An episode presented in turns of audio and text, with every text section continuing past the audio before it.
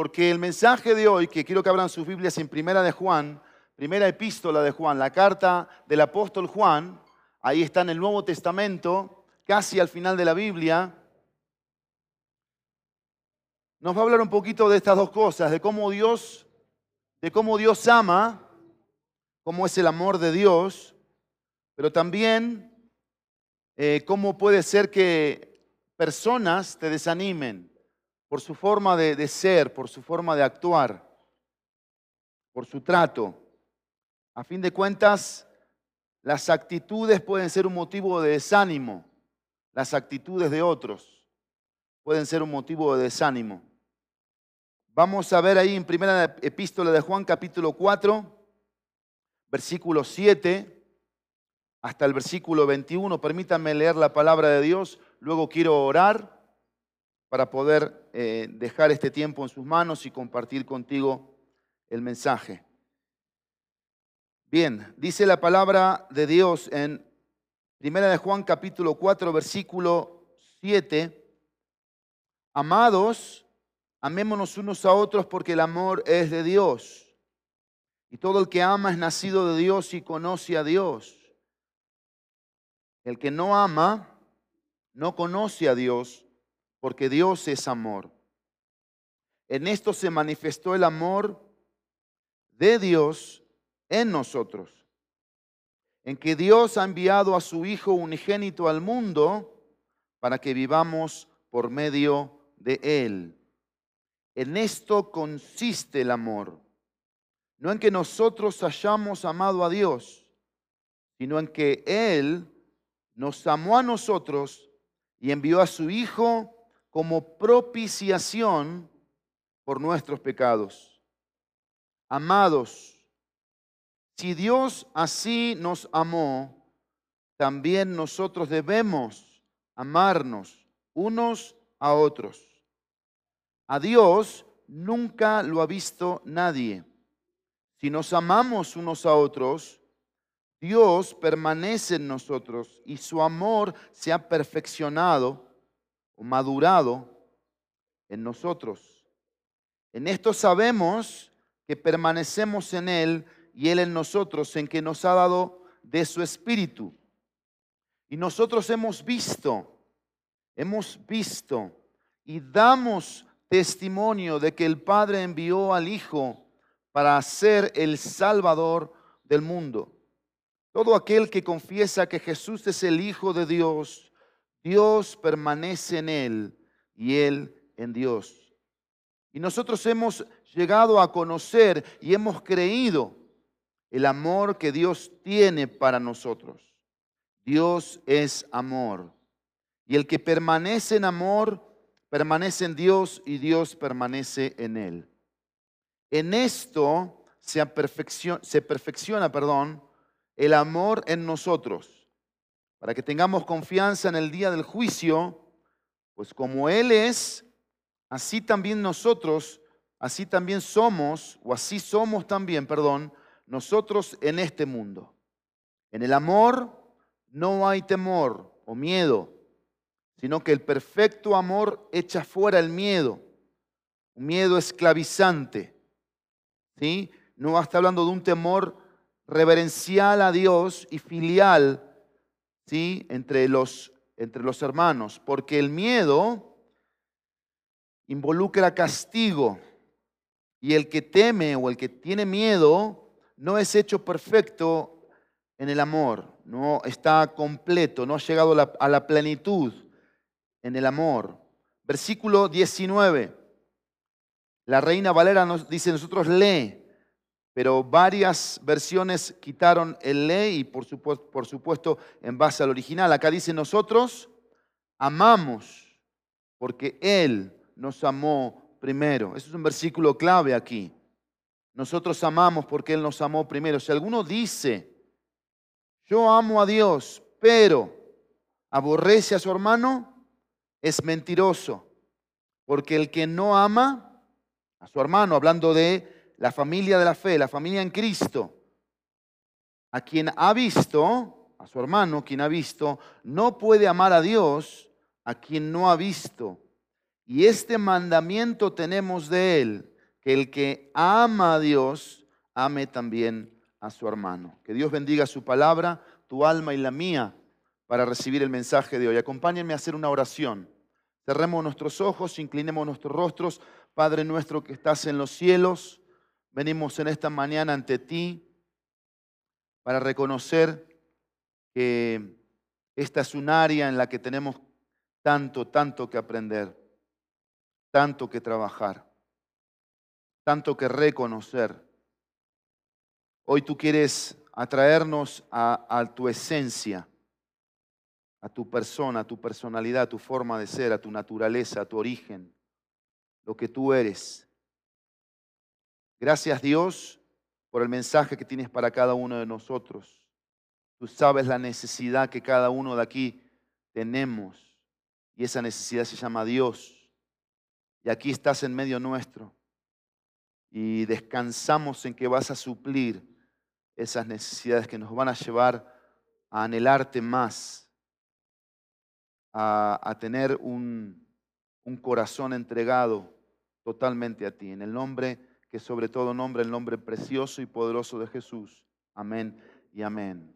Bien, el título del mensaje de hoy es un amor puesto a prueba, un amor puesto a prueba. Hay dos frases que tú vas a ver que se van a repetir en la epístola de Juan, el pastor Juan, quiero llamarlo así, pastor, porque él está involucrado en varias iglesias de Asia Menor. ¿Te acuerdas las iglesias, las siete iglesias de Apocalipsis? Y aquí en esta epístola ejerce un ministerio pastoral. Él se dedica a pastorear a estos hermanos que había de todo un poco, como en las iglesias, como aquí, por supuesto, de todo un poco. Y en este caso habían hermanos que estaban introduciendo falsas enseñanzas. Y hay una conclusión muy simple de eso. Un falso maestro, aquí le llama profeta en el versículo 1 al versículo 6, trae una falsa enseñanza que por consiguiente va a traer una falsa eh, práctica, una práctica falsa, incorrecta, que la Biblia desaprueba. Pero también tenemos buenos maestros buenos profetas que enseñan bien, que trazan bien la palabra de Dios, dan buena enseñanza. ¿Y eso qué significa? Que puede haber una buena práctica, una buena, una sana vivencia de lo que estamos recibiendo de la palabra de Dios. El apóstol Juan está hablando de esto, de que hay falsos maestros que introducen enseñanzas que no debemos prestarles atención, que no debemos creerlas. ¿Qué significa esto? No creas todo mensaje que escuches. Debes examinar el mensaje. Si el mensaje tiene un respaldo teológico, un, respaldo correcto escrituralmente, pero una de las mayores cosas es si el que está predicando está en ese proceso de vivir lo que está predicando, de ser congruente con lo que está diciendo. Es una de las cosas más importantes para creer en el mensaje. Si el mensajero está respaldando lo que está diciendo. Y eso es lo que está hablando aquí el apóstol Juan, este pastor Juan. Un amor puesto a prueba, el que dice y el que hace. Y una de las cosas que vamos a ver en los versículos 7 en adelante, leamos por favor versículo 7 y versículo 8. Dice, amados, comienza con esta palabra. Si tú ves en el versículo 1 del capítulo 4 cómo comienza, amados, versículo 11, ¿qué dice? Amados, hay tres amados en el capítulo 4. Los tres amados van a dar el mensaje del capítulo 4, los tres amados. ¿Sí? Vamos a empezar con el segundo, que está en el versículo 7 en adelante, dice, amados, 7 y 8, amémonos unos a otros, porque el amor es de Dios. Y todo el que ama es nacido de Dios y conoce a Dios. El que no ama no conoce a Dios porque Dios es amor. Versículo 9. En esto se manifestó el amor de Dios en nosotros, en que Dios ha enviado a su Hijo unigénito al mundo para que vivamos por medio de Él. Si tú y yo en esta mañana queremos sacarle provecho a la palabra de Dios, tenemos que ver cosas que la palabra de Dios quiere dar un fuerte énfasis un fuerte énfasis.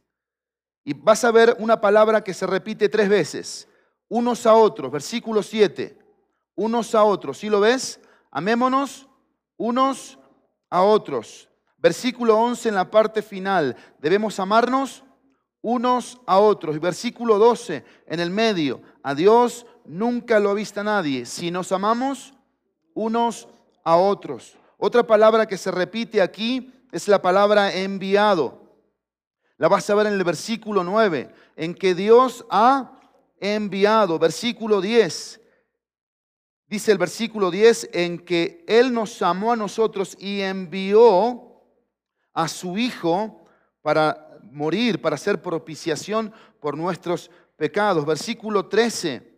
Ahí la palabra enviado se traduce, dice el versículo 13 en la parte final, el que nos ha dado de su espíritu. Y dice el versículo 14 eh, eh, al final, que el Padre envió al Hijo para ser el Salvador del mundo. Son palabritas claves que van a darnos el mensaje. ¿Sí? Amados, amados, amados, unos a otros, unos a otros, unos a otros, enviado, enviado, enviado, dado, porque eso nos va dando la definición de amor. Tenemos que partir de ahí. ¿Qué significa amor? Y en el contexto de Primera de Juan, que Juan ya lo había repetido varias veces en otros pasajes, en el capítulo 2, 2 perdón, habló de esto, del amarnos y lo que significa. En el capítulo 3 habló del amarnos y lo que significa. Y por tercera vez en el capítulo 4 va a ser exactamente lo mismo. Pero si tú prestaste un poco de atención a la lectura que podemos proyectar y podemos tener en nuestras propias Biblias, hay cuatro frases de las cuales yo quiero sacar el mensaje de hoy. Cuatro frases. La primera está en el versículo 9.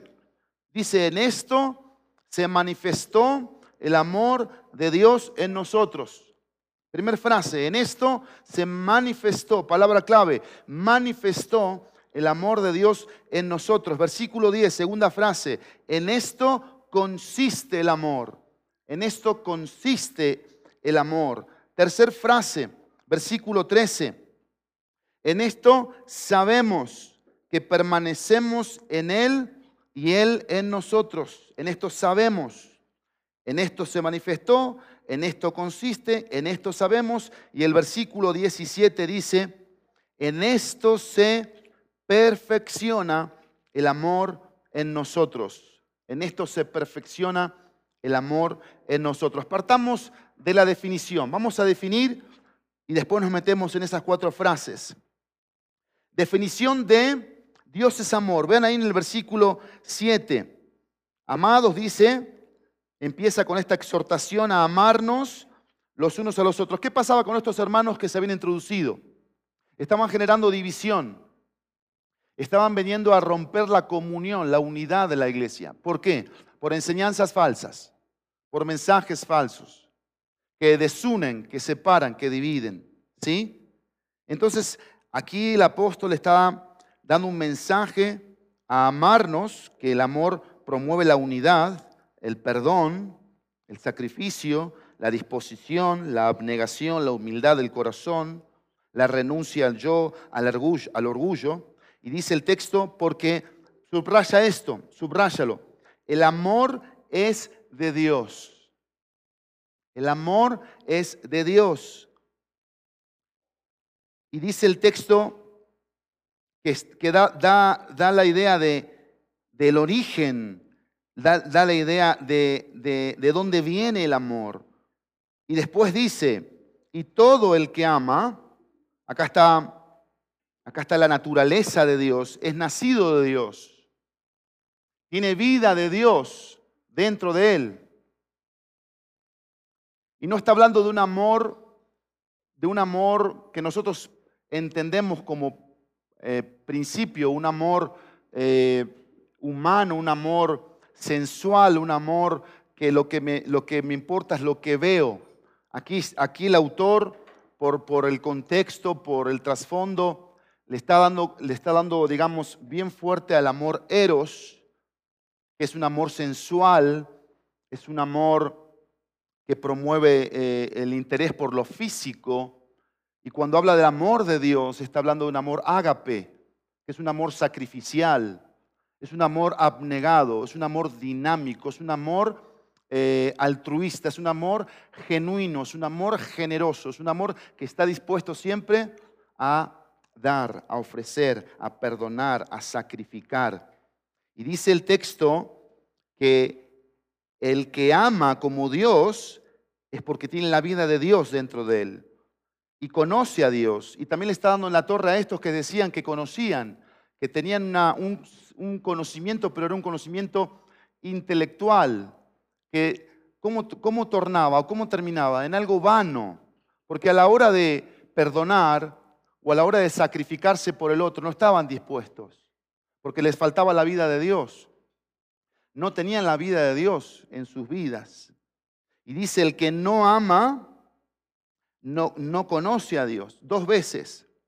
Conoce a Dios porque la vida de Dios está en él, nació de nuevo. Y después dice, no conoce a Dios, no ha nacido de nuevo y el, tiempo es, es pasado, no conoció a Dios.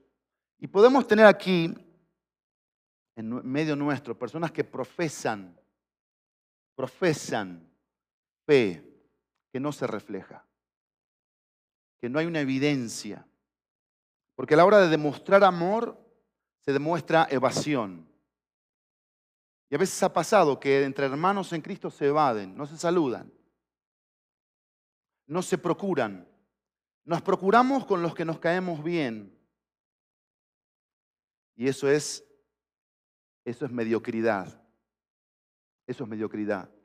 Porque tenemos que esforzarnos por los que no nos caen bien. Por los que hacen cosas que a nuestro parecer, porque habría que examinar nuestro parecer, ¿no? Nuestro parecer comúnmente es personal, propio, no bíblico, no de Dios. Y dice el texto 8, el que no ama no conoce a Dios porque Dios, dice el texto, Dios es amor. Y esto se repite dos veces. Lo viste en el versículo, en el versículo 16. Dios es amor. En el capítulo 1, acompáñenme, capítulo 1, versículo 5 que el domingo pasado nos lo expresaban, dice, y este es el mensaje que hemos oído de él y que les anunciamos. Dios es luz y en él no hay ninguna tiniebla. Después dice en el versículo 6, si decimos que tenemos comunión con él, pero andamos en tinieblas, mentimos y no practicamos la verdad. Dios es luz, Dios es verdad. Y eso habla de la esencia de Dios. Cuando vamos al capítulo 4, versículo 8, cuando dice Dios es amor, la idea aquí es que está hablando de la personalidad de Dios. La personalidad de Dios revela lo que Él es. Él es amor. Y esa manifestación del amor de Dios nos da a nosotros que nosotros podemos a través de Dios amar como Él ama. ¿Por qué? Porque Él es la fuente, porque Él es el origen y, y porque Él él tiene esta particularidad. Esta mañana no sé si tú me encantó esto, como el Señor me, me ministró con una simple frase. 23 de mayo, Salmo 23. Dice, Él restaura mi alma, versículo 3. Me guía por senderos de justicia por amor de su nombre. Por amor de su nombre. Lo que hace el amor de Dios en una oveja, restaura, dice el texto, guía por senderas, por senderos de lo que Él es justicia. Y hay dos cosas que van a, a, revelar lo que es el amor de Dios. En primer lugar, su justicia. Porque no, no tenemos que ver a Dios como un hombre anciano de pelo blanco que te dan ganas de abrazarlo y darle besos en la cabeza. Eso no es una correcta eh, imagen de Dios. Eso es una mala imagen de Dios. Porque Dios es un Dios justo. Sí, Dios es amor, pero el amor de Dios se manifiesta en la justicia. En una justicia que aborrece el mal. Una justicia que detesta el pecado. Pero no solamente el amor de Dios se ve en la justicia, sino también se ve en la bondad. En una bondad que se extiende en gracia. En una gracia que nosotros no merecemos. Que nos perdona cuando no lo merecemos que nos da una oportunidad cuando no lo merecemos, que ahí está presente cuando no lo merecemos. Eso es bondad, eso es gracia. Y las dos cosas van de la mano, la justicia y la gracia, para definir lo que es a este Dios, Dios de amor, Dios de amor. Y miren, vamos a la primera frase, en esto se manifestó el amor en nosotros. Esa palabra manifestó significa poner en evidencia, aparecer, demostrar, descubrir, mostrar, hacer patente. Esa es la idea de manifestó. Y dice el texto, en esto se manifestó el amor de Dios en nosotros, en que Dios ha enviado a su Hijo unigénito al mundo para que vivamos por medio de Él. Y aquí tenemos, en este manifestó, tenemos la confesión de fe, se manifiesta por la confesión de fe que vimos en los versículos 7 y 8, también por la correlación, porque si yo digo que conozco a Dios, ¿qué debo hacer? Demostrar que lo conozco amando. ¿Cómo? Como Dios ama. Como Dios ama. No hay, no hay más que eso, ¿eh? bíblicamente hablando. No, no hay un amor que se parece al de Dios. No hay un amor que le llega ahí tantito al de Dios, no, es, es, el amor de Dios manifestándose a través de pecadores como nosotros. Por eso es una confesión de fe, nacimos de nuevo, es una correlación, conozco porque amo, ¿sí? Y, ese conocimiento me lleva a una práctica, pero por la cruz, la, cruz que evidencia lo que decíamos, justicia y gracia, ¿sí? Y ahí lo vemos en el versículo 9. Vean esto que es tan interesante. En esto se manifestó, se hizo visible, ¿sí? se dejó ver ¿qué? el amor de Dios en nosotros. Como yo, Pablo, como tú, Sergio, como tú, eh, Norma, experimentaste por primera vez el amor de Dios. ¿Cómo fue, Normita? Dice, en que ha enviado a su Hijo unigénito al mundo, ¿sí? Para que vivamos por medio de Él. Él envió a su Hijo. Él envió a su Hijo y yo pude ver por los ojos de la fe que Él lo envió para mi propia vida, para mi propia persona. Y la cruz se manifiesta, pero también por la conducta cristocéntrica. El versículo 9 termina para que vivamos por medio de Él. Y ahí está el problema muchas veces de nosotros. Y Juan lo va, lo va a poner en el versículo 12 muy claro. Ahí está el problema. No vivimos la vida cristiana por medio de Cristo. Los medios que tenemos son nuestros, son medios nuestros. ¿Sí? Son medios de, obras, de esfuerzos, de venir a la iglesia los domingos, de leer la Biblia todos los, todos los días, pero no hay un encuentro con Cristo donde le rendimos a Cristo nuestra maldición, nuestro odio, nuestro egoísmo, donde renunciamos a nuestros propios deseos para hacer los suyos. Y esa es la idea de la manifestación del amor. No se puede manifestar amor si Cristo no está en medio. Manifestamos otras cosas, pero no amor, que no llegan, no, no completan la obra. Sigamos avanzando. En esto se manifestó el amor de Dios. Segundo, en esto consiste el amor. Dice el versículo 10, en esto consiste el amor, no en que nosotros hayamos amado a Dios, sino que Él nos amó a nosotros y envió a su Hijo como propiciación por nuestros pecados. Vean aquí este cuadro que es tan interesante. Primero, Dios me buscó. Segundo, Dios me halló. Tercero, Dios me perdonó. Cuarto, Dios me salvó. Dios me busca, Dios me halla, Dios me perdona, Dios me salva.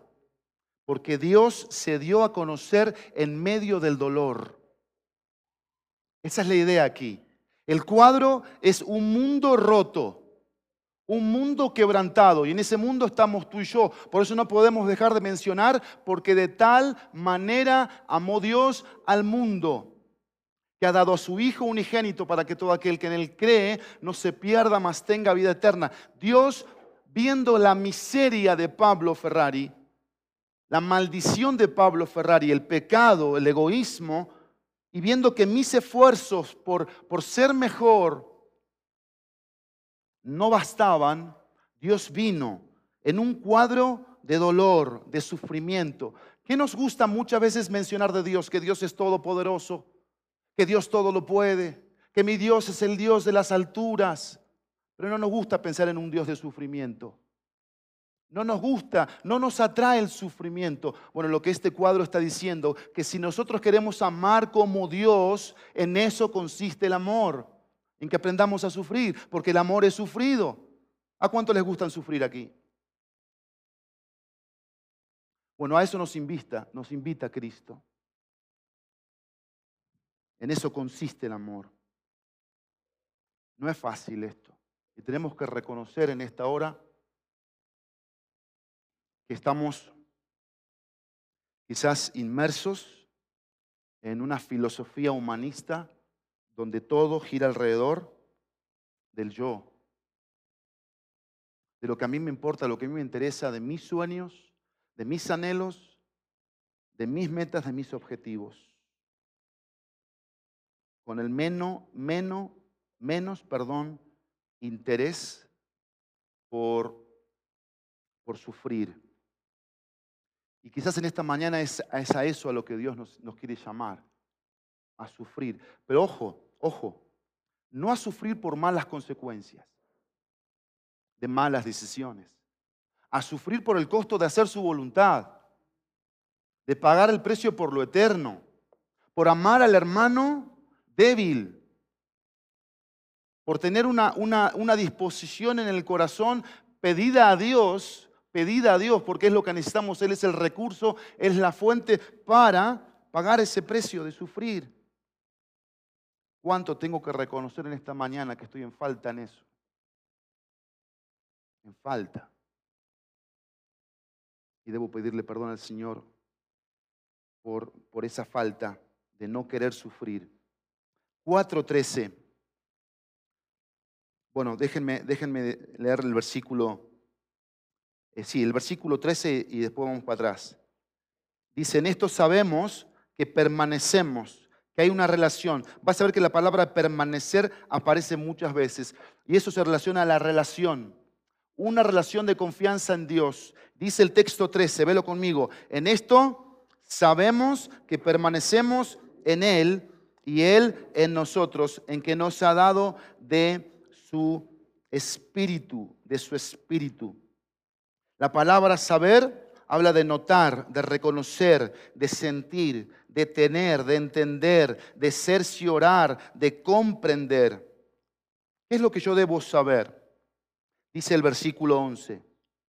Amados, si Dios nos amó, o si Dios así nos amó, es interesante notar esto, yo tengo que darme cuenta de la manera en que Dios me amó, en cómo involucró Él sufrimiento, una cruz, un cuadro de, padecimiento, dice a su Hijo, perdón, amado, si Dios así nos amó, también nosotros debemos, subrayen esa palabra, debemos amarnos los unos a los otros. Y el saber tiene que ver con el deber. Yo sé que tengo un deber. ¿Cuál es mi deber? Amarte y no esperar nada de ti, amarte. Y no pedirte nada, amarte. Y no tener expectativas, amarte. Y no esperar que me saludes, amarte. Y no esperarte que sirvas, amarte. Y no esperarte que ganes almas, amarte. Y no esperarte que visites, disipules, amarte. Y no esperarte que vivas en función de lo eterno y las prioridades, amarte. Y si lo transporto a mi matrimonio, es exactamente igual. No debo esperar que pasen cosas en mi matrimonio, en la vida de mi esposa o en la vida de mi esposo. Dios me da un deber, amar. Pero amar en el contexto que estamos aprendiendo aquí. Porque tenemos que romper ese patrón de la cabecita y del corazón. Todos. Si todos lo hacemos esto, esto es una maravilla. Esto es una fuente de vida que va a traer a pecadores al arrepentimiento, a la luz, a dejar las tinieblas, a dejar de vivir para el yo, para lo humano, para lo pasajero. Pero no solamente, no solamente yo sé por el deber del amor. Dice el versículo 12, a Dios nunca lo ha visto nadie. Si nos amamos unos a otros, Dios permanece en nosotros y su amor se perfecciona en nosotros. Vean esta frase, a Dios, dice Juan, nunca lo ha visto nadie. ¿Y a qué nos invita este texto? Dice, si nos amamos unos a otros, Dios permanece en nosotros. Es decir, hay una relación práctica de, de, humildad, de reconocimiento, de obediencia, porque es lo que produce el amor. Y yo doy ese testimonio. La pregunta que debo hacerme aquí en este texto 12, porque dice a Dios, nunca lo ha visto nadie. Si nos amamos unos a otros, Dios permanece en nosotros. Y miren esa frase, y su amor se perfecciona en nosotros. Hay una meta del amor en nuestras vidas, del amor de Dios, y es llevarnos a esa, a esa plenitud en el amor, en el amar a los demás. La pregunta que debo hacerme, ¿cómo pueden ver a Dios los demás? ¿Cómo es que Dios puede darse a conocer, a revelar? ¿Se dan cuenta que muchas veces nuestras vidas están cargadas, inmersas? Perdón por la repetición de esta palabra, no me gusta repetir, mas sí sé que debo hacerlo, de nosotros mismos. ¿Se dan cuenta? Y Dios, Dios es el amuleto. Dios es la cosa. Pero yo, y yo, y yo, y por mí, y yo, y yo tengo, y yo puedo, y yo.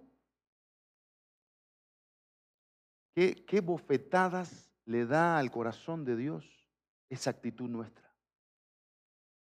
¿Qué actitud tan, tan antiamorosa? Y eso es lo que ha pasado con la humanidad. La humanidad ha hecho esto, y perdón por lo que voy a hacer con todos ustedes. Esto ha hecho la humanidad. darle la espalda a Dios. Darle la espalda a Dios. ¿En qué? En que hay un odio, hay un egoísmo, hay un orgullo, hay una soberbia, hay una vanidad, hay una altivez. Hay una escala de valores, de importancia que tienen que ver con, conmigo, con mis placeres, con mi sensualidad. Y eso saben que promueve, amados míos. ¿Saben que promueve? Hipocresía. Hipocresía. Porque aquí no está hablando de un amor de emociones. Que yo te digo que te amo, pero te das la vuelta a la espalda y te clavo el puñal por la espalda. Y te deseo la muerte por la espalda. No está hablando de un amor de emociones, de palabras.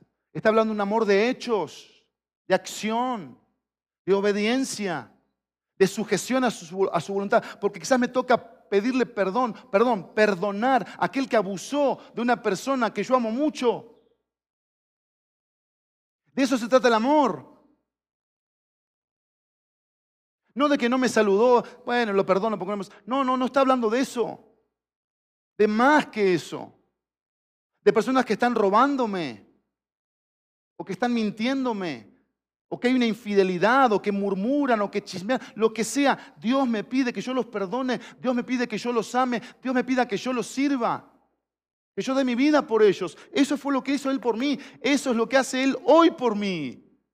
Porque Dios a mí hoy no me da la espalda, ¿o sí? No, yo no cuento con la espalda de Dios nunca.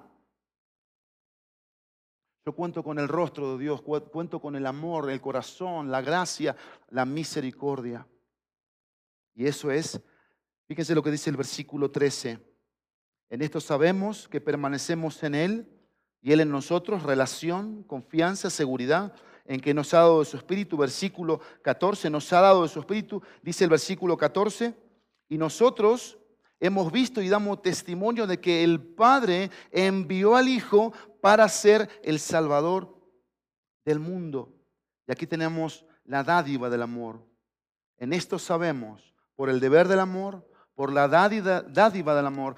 Y miren esto, amados míos, porque aquí, aquí se, se pone un punto final a lo imposible, porque yo no podía amar como Dios hasta que Dios envió a su Hijo, hasta que Dios envió a su Espíritu a vivir en mí. ¿Qué significa eso? Que la vida de Dios vive en aquel que cree, en aquel que nació de nuevo. La vida de Dios se implanta en nosotros. La misma naturaleza de Dios viene a nuestra vida y nace en nosotros una fuente del amor original, de cómo realmente se debe amar.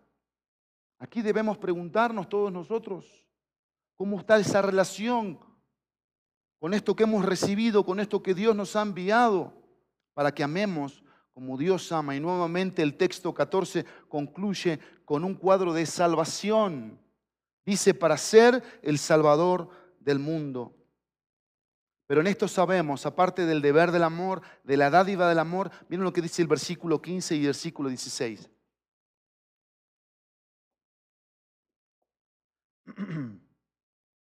Todo aquel que confiesa que Jesús es el Hijo de Dios, Dios permanece en él y él en Dios. Versículo 16. Si nosotros hemos llegado a conocer y hemos creído el amor que Dios tiene para nosotros. Vean estas palabras del apóstol Juan.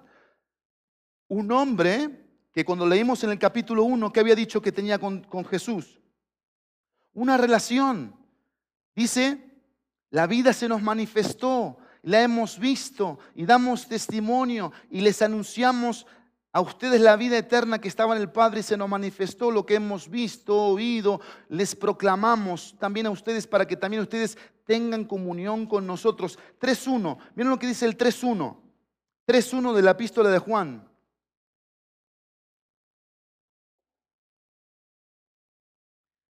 Dice 3.1, miren cuán gran amor nos ha otorgado el Padre, que seamos llamados hijos de Dios.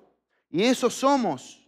Por esto el mundo no nos conoce porque no lo conoció a Él. Amados, ahora somos hijos de Dios y aún no se ha manifestado lo que habremos de ser, pero sabemos que cuando Cristo se manifieste seremos semejantes a Él, porque lo veremos tal como Él es. El 3, y todo el que tiene esta esperanza puesta en Él se purifica a sí mismo, así como Él es puro. Y Juan aquí, hablando de, aparte del deber del amor, de la dádiva del amor, está hablando de la declaración del amor. Una declaración que está basada en ese proceso que todos tenemos en la relación que tenemos con Cristo, donde llegamos, llegamos a, un, a una madurez, llegamos a un alcance y no nos quedamos siendo niños, siempre esperando recibir, sino esa, esa dinámica, yo qué puedo hacer, yo qué puedo hacer, yo qué puedo dar, yo a quién puedo servir. Yo examinándome a mí mismo, bueno, ¿qué está pasando en mi corazón? Hay amarguras, hay resentimientos, hay odio, hay alguien que me caiga mal y yo lo estoy evadiendo y no estoy dispuesto a sacrificarme. La idea aquí es esta, la misma idea es esta, dar mi vida por esa persona.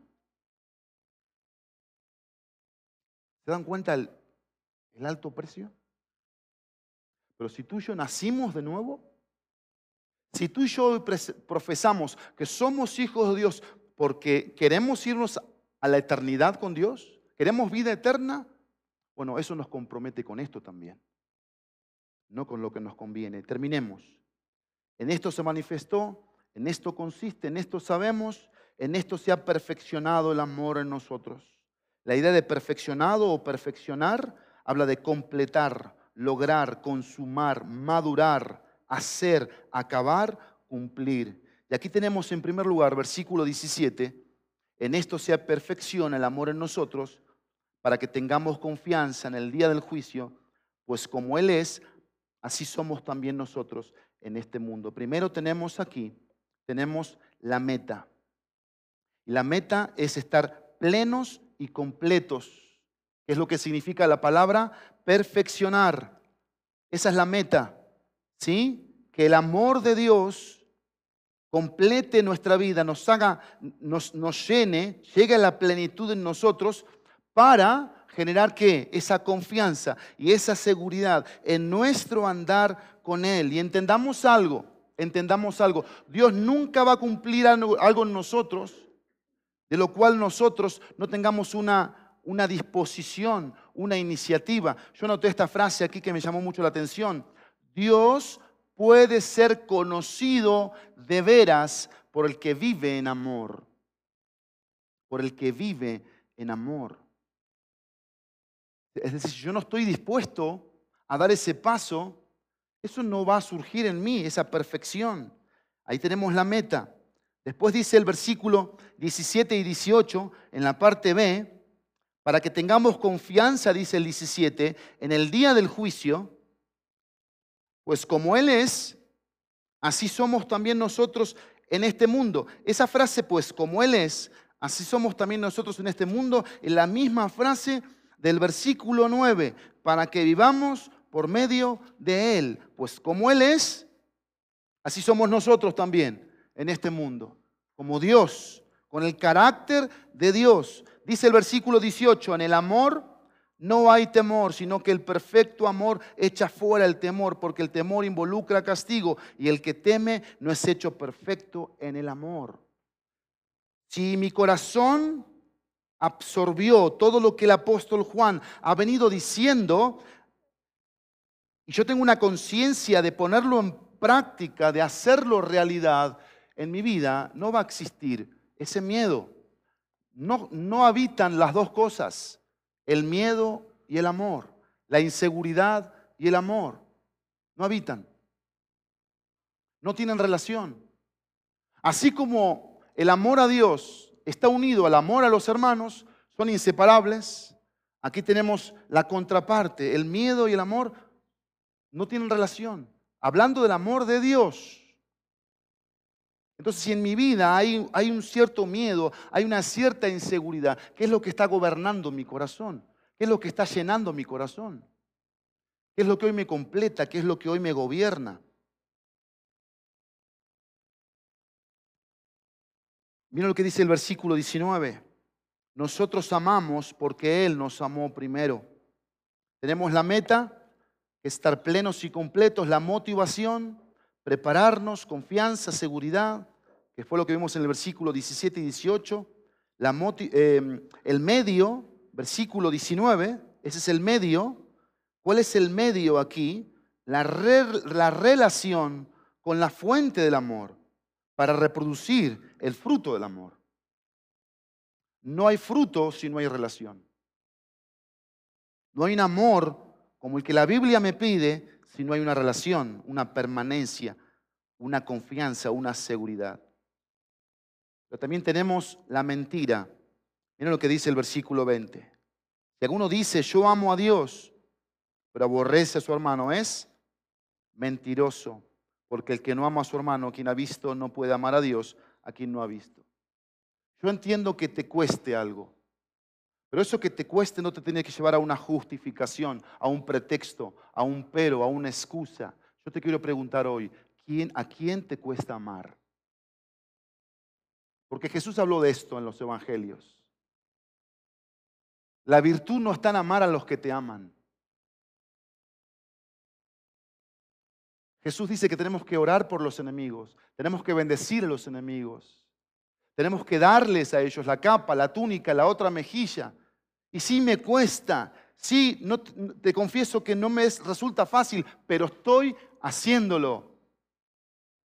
Y ahí está nuestro, nuestro juicio, ahí está nuestro test en esta mañana. Si nos estamos esforzando por hacer cosas por aquellos que no hacen nada por nosotros.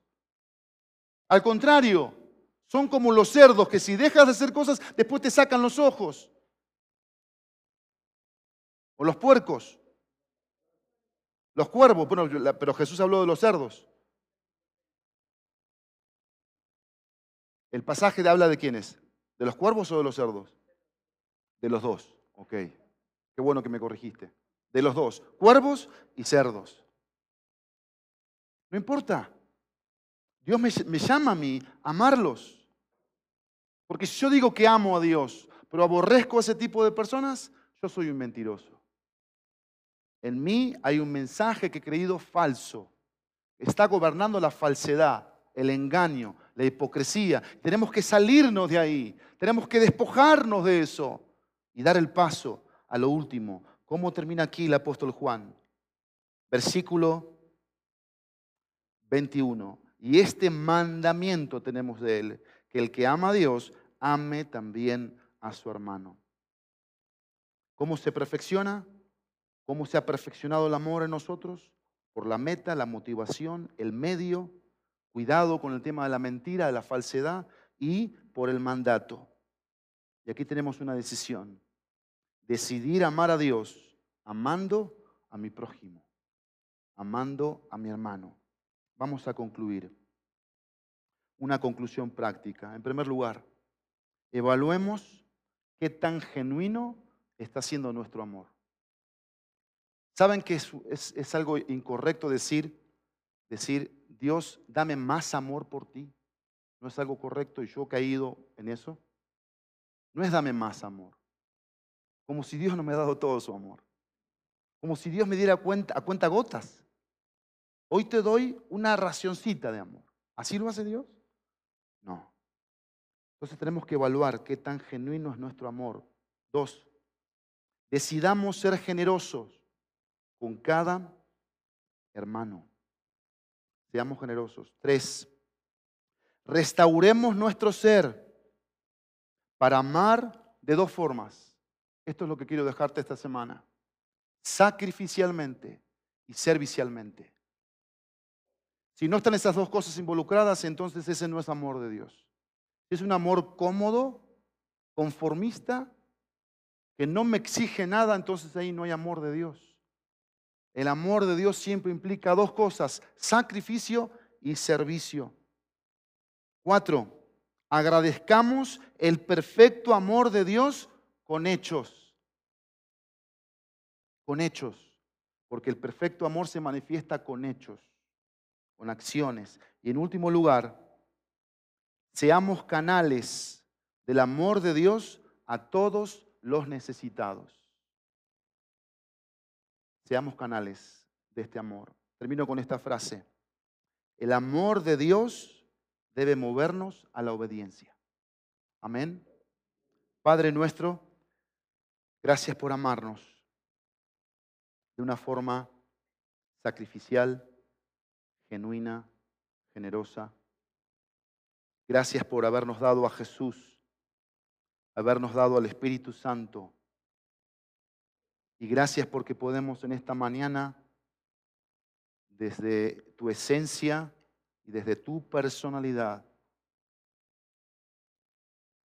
abrazar todo lo que hemos escuchado de ti. Dios, tú conoces el estado de cada persona aquí. Quizás hoy tenemos un cristianismo cargado, cargado, repleto de estrés, de preocupación, de angustia, de problemas, de circunstancias. Estoy en un mundo que sí profeso fe en Dios, pero mi realidad da una evidencia de que hay carencia de Dios. Hay un faltante y se llama Dios. Yo quiero rogarte por esa alma, Dios mío, en esta hora para que esa alma te crea a ti, para que esa alma te confiese a ti, para que esa alma te conozca a ti. Amado y amada, yo te quiero animar en el nombre que sobre todo nombre, para que vengas a la fuente de amor. Si tienes que perdonar a alguien, si tienes que no solamente perdonar, sino decidir amar a un ofensor, a una ofensora, a alguien que quizás hasta la fecha te sigue lastimando, hasta la fecha sigue haciendo cosas que son en contra tuyo. Y que no te está dejando avanzar, no te está dejando ser, crecer. Son un estorbo internamente. Yo te invito a Dios. Yo te invito a que juntos vengamos a Dios. Nos postremos ante Él. Dejemos que Él sea lo que Él es naturalmente a través nuestro. Que vivamos por medio de Jesucristo. Que seamos la respuesta a esos odiosos, egoístas de Dios. Darles a Dios una actitud diferente, distinta.